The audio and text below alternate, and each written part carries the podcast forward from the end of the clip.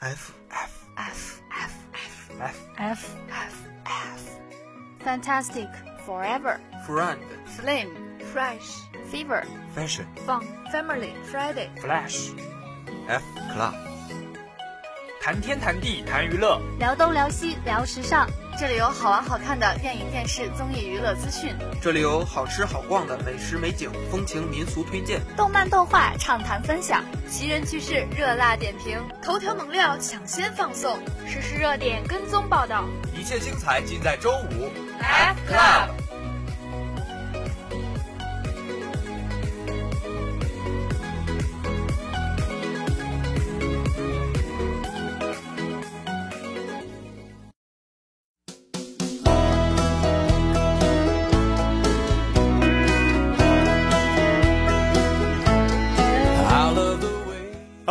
朋友们，大家好！您现在收听到的是南京航空航天大学将军路校区学生广播，这里是虽然主播和导播都双十一拿快递拿到手抖，但依旧陪伴着您的周五 F Club，我是主播老朱，我是主播格格，很高兴在这个寒冷的冬日继续陪伴着您。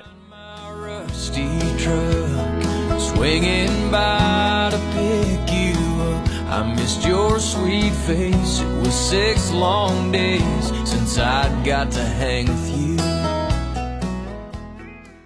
这几天看到朋友圈里又开始转实惠南航美味校园，我就知道一年一度的校园美食文化节又来了。不过话说回来，除了吃，你对我行的那些小秘密有多少了解呢？本期节目开始之前，让我们先花几分钟时间了解一下我行吧。首先啊，最高那个楼叫一号楼，也叫主楼，它不是行政楼，校长的办公室也不在最顶层，在平常晚上它会变身南京航空航天大酒店，南京五星级大酒店，黄金地段，拎包入住。在一年偶尔的大雾天呢，它也会变身火箭发射出去。每到这个时候，总有一群南航戏精发一条朋友圈：“我楼呢？”主楼面前连接着图书馆的那个桥，俗称光棍桥，极有可能你大学的第一张合影就是在那拍的，也极有可能这个代号会伴随你大学四年。学校被一条高速公路划分开来，高速西边叫西区，高速东边上半部分叫做东区，下半部分叫做南区。别问我北区在哪，咱不知道，咱也不敢问。东区的体育馆叫体育馆，西区的体育馆叫体育中心。东区的体育馆也会变身，不过它是变身成南航夜总会。如果你的宿舍在南区，那么恭喜你，提前预定了四年份的每日一万步；如果你的宿舍在东区，那么恭喜你，可能会赶上小北门解封的好时候。当然了，也有可能再等等。如果有幸小北门开通，小北门出来就是公交车站，七六八、七幺九、八二零都能直接到北门。你会发现，天天坐一站公交车，只为了到学校的另一个门，不是段子。如果你的宿舍在西区，那么恭喜你解锁了南航第六食堂后街，祝你早日发胖。北门可能是你看到的第一个校门，别质疑自己走错了学校或者填错了志愿，你也没有被某三流院校坑蒙拐骗，这只不过不是正门，学校的正大门在西边，叫大西门，也不用记太清，因为你四年也碰不到几次从这个门走出去。大西门进来，你会发现一块石头，上面的八个大字“至周万物，道济天下”，请你要铭记于心。传说这块石头之前本来是塑料做的，在某一年某一场大风之后，第二天消失了。为了防止类似事情再发生，后来就搬来了真的石头。不管你是哪个专业的，都有可能会有一段时间被家里亲戚认为是开飞机的，要稳住心态，也不要让家里人误会，你进来不是卖机票的。或者当空少空姐的，请提前准备好关于为什么在南航学经济或学法或学日语等问题的答案。记得和家人朋友说清楚，你上的学校叫南京航空航天大学，不是南京航天航空大学，也不是南京航天大学，更不是南京航空大学，与南方航空更是一点关系都没有。重点是，你买机票不打折。不管你是进来搞人工智能还是搞新闻的，都要知道什么是机翼、副翼、尾翼。迎角生理，因为有一门课叫《航空航天概论》，必修，二点五学分，必卷考。哦，对了，南航还有艺术学院，还有音乐表演专业。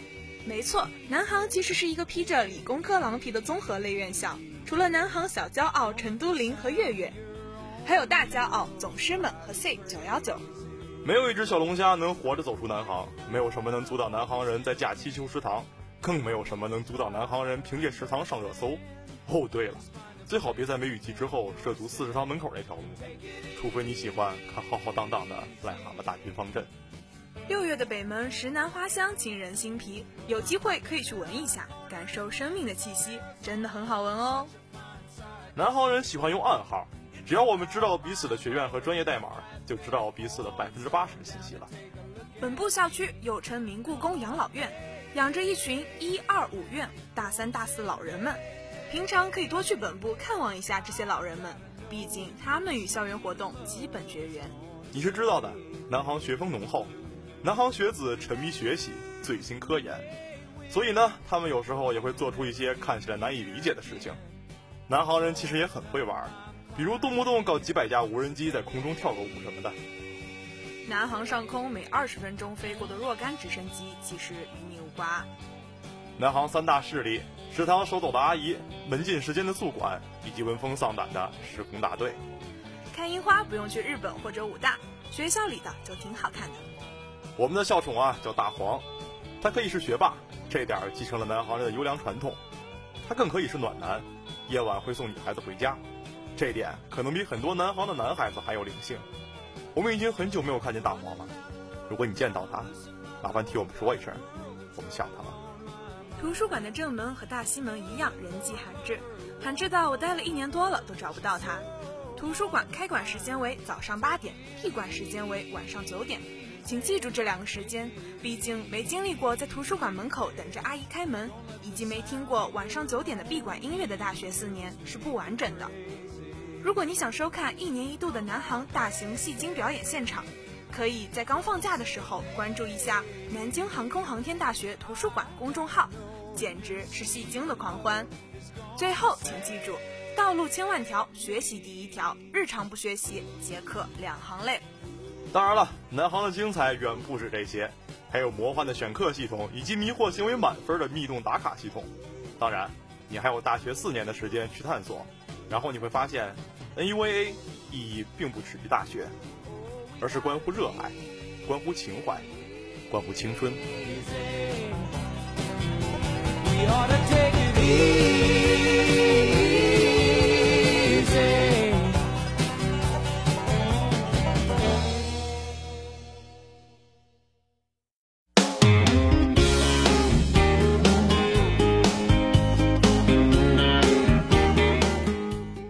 十一刚过，几部电影紧随其后，企图掏光你的钱包。那么接下来就收下我们这份电影安利吧。上周末上映的好莱坞大片《决战中途岛》让很多战争片影迷过足了瘾。导演罗兰·艾莫里奇这一次把激烈恢宏的战争场面和众多历史人物的故事真实的呈现在大荧幕上。拍出了一部具有科普价值的硬核二战片，尤其是片尾，特意感谢了为营救美军飞行员而牺牲的中国民众，这一细节也令中国观众点赞。目前该片首周三天票房破亿，成为同档期新片中票房与口碑最好的一部。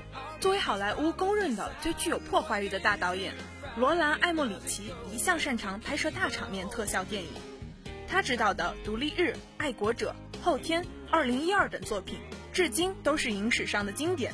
战机俯冲而下，飞射的炮火点燃了广袤海域，庞大的航空母舰轰然爆炸。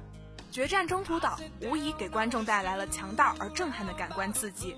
影片还记录下这样一段中国故事：在美军飞行员前往日本本土轰炸后，由于不熟悉航线、天气恶劣、油料耗尽，部分机组人员不得不在中国浙赣上空弃机跳伞。其中六十四人被中国军民所救，但随之而来的是日军的疯狂报复，无数平民被残杀。最后，导演在片尾特意感谢了中国民众的这场伟大营救，这一细节也令中国观众点赞。下面为大家安利的呀是一部话题大作《海上钢琴师》。《海上钢琴师》讲述了一个令万千影迷痴迷至今的传奇故事。弗吉尼亚号蒸汽客轮钢琴上的一个弃婴，偶然被船上的黑人劳工发现。彼时啊，恰逢公元一九零零年元旦，于是便将他取名为一九零零。孤儿在船上逐渐成长为一位孤傲而优雅的男人，并展现出惊人的钢琴天赋。所有登上这艘船的客人都聆听过那扣人心弦的醉人曲调。海上钢琴师全篇围绕这个传奇，一九零零一生未曾下船，即便最后面临是否要与船俱焚的抉择，依旧笃定不移。原谅我吧，朋友，我不下船了。路上的人喜欢寻根问底，虚度了大好光阴。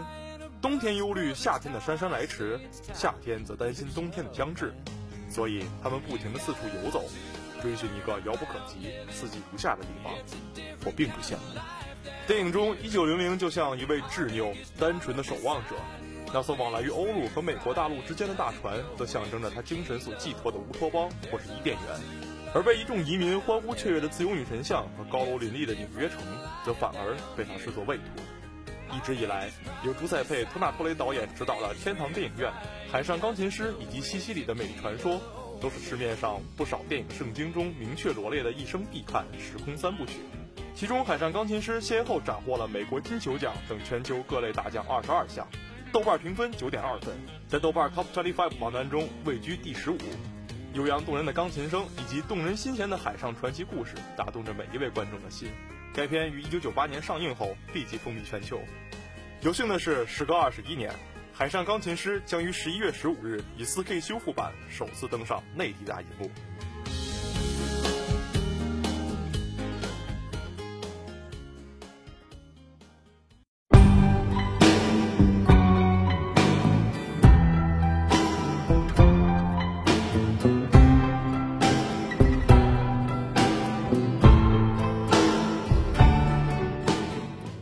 猫上被薅羊毛的两位果农，成了这个双十一前夕最引人注目的一个话题了。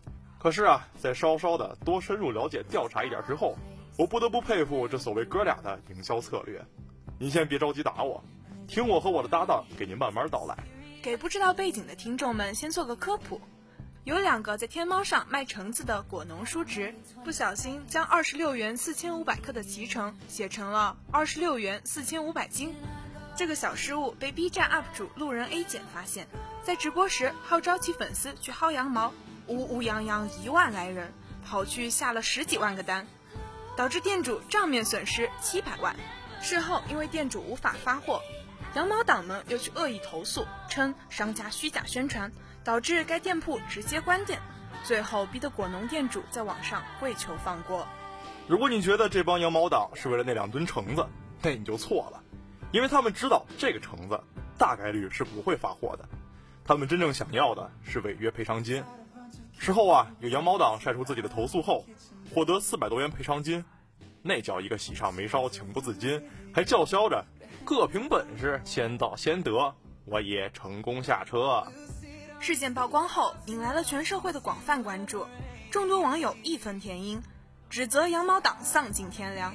而这时候，事件的始作俑者路人 A 简发帖回应称，店铺关闭有自己的一份责任，愿意承担店家重新开店的费用。但是转个身就又加大力度痛斥网友，全网都在针对我，我并没有下单，也没有拿到赔偿金，我不会给喷子道歉。这一纸声明使得网友彻底炸了，纷纷指责该博主没有人性，不给别人留活路，纵容粉丝作恶还要脱责，简直是臭不要脸。最后啊，淘宝官方都被惊动了，出来发布声明，表示已经取消了恶意订单，并且对商家采取了保护措施，并呼吁大家体谅店家难处。还有许多热心网友去买店主的橙子，在评论区里给店主加油打气，画面十分温馨。然而，事情真的这么简单吗？事后啊，我有一个做电商的哥们儿跟我聊起来，告诉我这件事里面有许多猫腻。我细细听完了他的说法，来了兴趣。就抽时间按照他的思路做了一个调查，发现这个事情还真没有那么简单。首先，哥们给我指出了最为关键的一点：被薅羊毛的店铺，也就是这家国小云旗舰店，是一家天猫店铺。如果是普通的淘宝店，也就是业内通称的 C 店，那么还则罢了。然而，请注意，这是天猫店，而且是天猫旗舰店。天猫旗舰店的开设成本是非常高昂的。首先需要企业资质，且企业注册资本不低于一百万元。其次，天猫开店必须有注册商标，根据注册商标类别的不同，需要缴纳最低五万元、最高十万元的保证金，以及三万元的技术服务年费。一般的果农根本就开不起。所以一般卖水果的个体户都是去淘宝开店。你见过哪家闲得发慌的果农会去花小几千注册商标，进入长达至少一年的商标审核等待期，然后再去花十万元开旗舰店，还每年给平台倒贴三万？第二，天猫店的运营难度在所有电商平台中都数一数二，这是因为开天猫店需要掌握的要点极其复杂，号称新手劝退猫。其运营技巧涉及定位、库存管理、排名、权重、标题、文案、搜索优化等等一系列维度，是一门专业度极高的学问。网上随便一个天猫运营教程，密密麻麻的文件，让我这样一个菜鸟看一眼，就能瞬间让我体会到高等数学的温暖。所以说呀，天猫店铺根本就不是一般果农做得了的。真正的果农，一般也不会选择天猫作为创业平台。第三，涉事店铺国小云旗舰店从去年十一月开始运营，到现在一整年还是一个四钻店铺。按照这种店铺级别，在搜索中是根本不会显示在前序排名中的。我还特意去天猫搜索了脐橙，国小云旗舰店的脐橙排在了第二百一十八位。在天猫页面上，这一大堆密密麻麻的橙子里，不仔细看根本看不到。这还是托了事件发酵以后，店铺关注量大增的福。我那个哥们儿在后台查看了事发前的店铺经营状况，包括所有的流量类目以及销售，发现该店铺过去的一年间基本就是一个没展现的死店。所以问题就来了，路人 A 减是怎么在天猫近两千家卖脐橙的店铺中，一眼就相中了隐形人郭小云，还叫了一万个人去撸了人家的羊毛？这得有多大的精力才能去干这些？这已经不是精力能够解释的了，难不成是爱情的力量？这第四点呀，根据天猫官方系统可知，国小云旗舰店的工商主体名为北流市新果生态农业有限公司，法定代表人为练红南，但是其营业执照副本上法人姓名又叫黎恒伟。我去国家市场监督管理总局国家企业信用信息公示系统查询后，发现现在的法人姓名又变成了赵小芳。这么频繁的工商信息变更，明显不符合果农叔侄开店的人设。为了查看更多信息，我忍痛是不可能买会员的，三百六十块钱一年太贵了。于是啊，我就借了一个天眼查的会员账号，仔细一看可不得了。该公司过去是一家汽车贸易公司，经营范围包括汽车、二手车评估、买卖中介、汽车配件、汽车饰品、代办过户、汽车修理与维护等等。直到二零一八年十二月才变更为果业公司，难不成水果比修车更赚钱？这还没完，该公司过去的董事高层一共有多达八人之多，在二零一七到二零一八年间，这些股东频繁进行股权进出，包括之前提到的黎恒伟、练红南都在其中。即便是公司变更后，历史董监高人数也多达六人，根本不是所谓的只有叔侄两人的组合。直到二零一九年十月二十五日，才仿佛刻意般的变更为赵小芳加秦毅的组合。之后还没到一个月，就搞了个大新闻。这背后的种种，很难让人相信是两个果农在进行运作。所以说到这里，大家应该都明白了吧？综上所述，此次事件极有可能根本不是果农叔侄被薅羊毛，而是经过严密策划的公司化运作。在事件刚刚爆出时，果小云旗舰店只有两百来个粉丝。其恢复运营后，粉丝暴涨二点五万。截止这篇文章完稿时，已经有超过七万多的粉丝了，还大有往八万去的趋势。而由于淘宝的保护措施，该商家几乎没什么亏损，以零成本的推广引进近十万的粉丝，还有许多热心人纷纷下单支援数质量。这波操作要是公布出去，估计要让全国过半的新媒体、互联网民工和流量明星含泪自尽了。简直堪称营销鬼才，不服不行。而此前的涉事商品也被下架，以至于第三方程序及后台监控根本无法抓到把柄。听了我们俩上述的分析，可能有很多人仍然要锤我们，说我们以恶意揣度人心。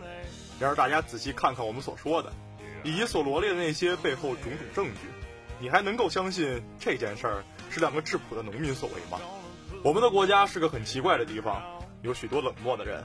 也发生过很多令人心寒的新闻，就比如最近十一月五号发生的长沙九岁小学生罗琦被一名精神病人暴打半小时，路边一百多人在路旁围观，然而没有一个人出手相助，以至于孩子被活活打死，此等冷血令人发指。然而这次的果农叔侄被薅羊毛事件，让我们也看到了这片土地上有很多的热心人、温暖的人，就更令人感到难能可贵。所以对这些热心大众的利用，就更令人愤怒。在互联网时代，几乎所有人都在为金钱与流量无所不用其极。我记得呀，有位朋友曾经说过，互联网是一块无关于恶的国土。但就如周杰伦在《四面楚歌》中唱到的那样，新闻是一时的，生活是永久的。一次恶的营销上的新闻也是一时的，但是它对于热心人的伤害也会是永久的。当人们都去透支他人的善意，这个世界只会有更多的罗琦和越来越少的罗小云。就如同《狼来了》的故事，我很难想象，当人与人之间真的失去了信任，在狼群的包围之下，任何的放声呼救，是否？还会招来拿着火把和武器的村民呢。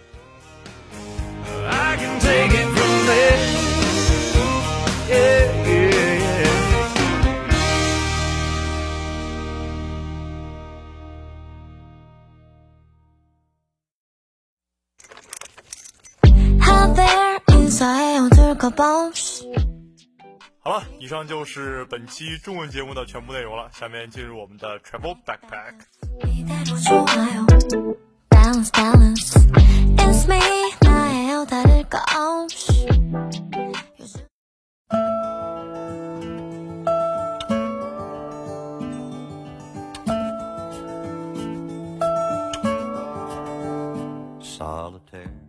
Hello everyone, welcome to today's travel backpack column. I am your old friend Piggy. I'm Claire. And so Claire, do you believe in zodiac? Zodiac? Yeah. Kind of. If it says something good to me, I believe. If it doesn't, then I don't.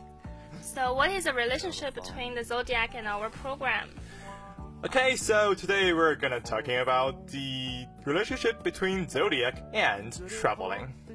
The astro point reveals where you should travel based on your zodiac sign. If you believe your destiny is all in the stars, you may like to choose your holiday destination based on your star sign. With this in mind, Airbnb has teamed up with Twitter favorite, the Astro Points, to match different star signs with both a destination and Airbnb stay best suited to them. Here is where they have chosen to give you inspiration for your next trip.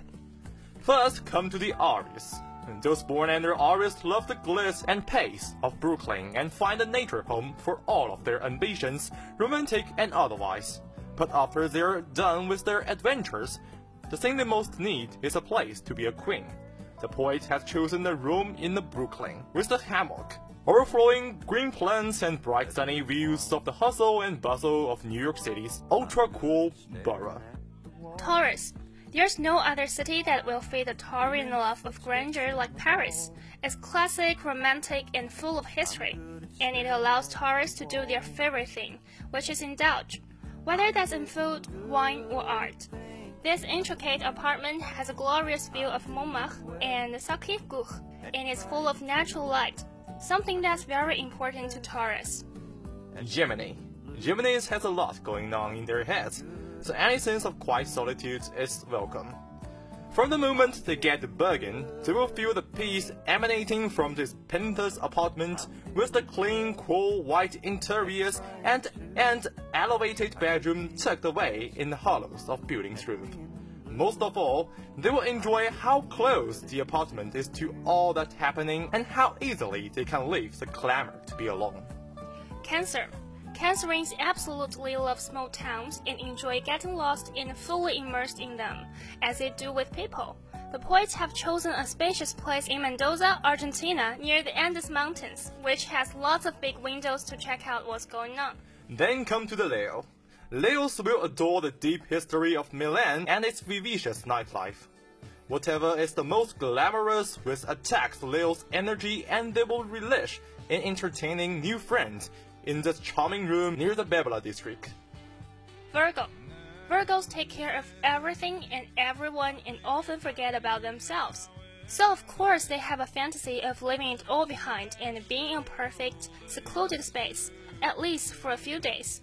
This airship in Scotland couldn't be farther away from anything and it has breathtaking highland views too. Libera. Liberans usually have a lot going on, so it will delight them to go to Hobble Island in the Bahamas and relax the stress away in the staining mansions. There are many places to read a good book for hours, sometimes Liberals love to do, and it is near to restaurants and pink beaches. There are many places to read a good book in this harbor island, Airbnb. Scorpio. Scorpio is arguably the most essential sign in the zodiac. Scorpions are also mysterious and full of competing auras and energies, and that's exactly why New Orleans is a perfect place for them. This apartment is warm and full of color, and there's a real retro vibe to all the spaces in it. Then come to the Sagittarius. Sagittarians love their freedom, and there's something about the private space in Palo Alto, California, and will make them feel free. There are plenty of places to take a nap, and Sagittarians will enjoy how quickly they can get to the surrounding activities in the town. Capricorn. Capricorns are the hardest workers around, and they definitely need a vacation. But don't be surprised if they take their work with them. They're not exactly a relax by the beach kind of creature, and this minimalist, compact studio in an industrial city like Shanghai is perfect for them. The second from the bottom is Aquarius. Aquarians have an old-fashioned love of ethereal beauty and will be drawn in immediately to this charming space in Minatoku, Japan. Aquarians especially love just being and will enjoy the generous bathtub and sitting space. Pisces. They might be emotional, but Pisces are also wise and up for daydreaming or taking a spontaneous trip. They relish exploring and will love this gorgeous loft in Pinheiros, Brazil, especially with its open space and clawfoot tub. Okay, Piggy, maybe you can guess where is my next destination. Hmm, maybe New Orleans? No, I prefer small town. Okay, compared to you, I prefer my dormitory's bed. Okay, so after listening to our program, have you got a preference for your next destinations? That's all for today's program, and uh, thanks for listening. I'm Claire. I'm Piggy. Thanks for myself. And see, See you you next next week. week.